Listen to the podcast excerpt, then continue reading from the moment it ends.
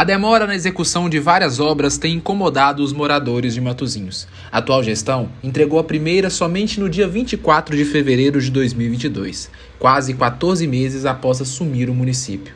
O Por Dentro de Tudo entrevistou a prefeita Zélia Pezzini, que falou sobre a Operação Tapa Buracos, a reconstrução da estrada de Mucambeiro, os bairros São José e São Paulo e a melhoria em 18 vias da cidade. Esse ano também já, está, já vai para licitação a escola Branca Martins, com quadra coberta também.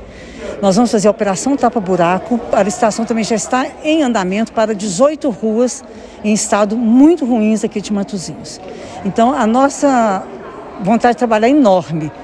Porém, muitas vezes barramos em dificuldades. E também a parte burocrática que a prefeitura tem. A estrada de Mocambeiro é alvo de inúmeras denúncias de descaso por conta do estado de conservação. É a principal via de acesso ao distrito, que conta com mais de 4 mil moradores. Ao longo do trajeto, buracos, crateras e desmoronamento de barranco. Vamos falar primeiramente da estrada de Mocambeiro. Ela vai ter totalmente revitalizada. Nós, graças a Deus, os projetos já estão em andamento e, e o mais importante de tudo é o dinheiro que nós já temos ele em conta, aproximadamente 10 milhões de reais. Pegando aqui perto do, do Florestal, chegando dentro de Mocambeiro, melhorando o barrocão, né? Está no estado realmente lastimável, preocupante, mas nós estamos batalhando para que saia o mais rápido possível.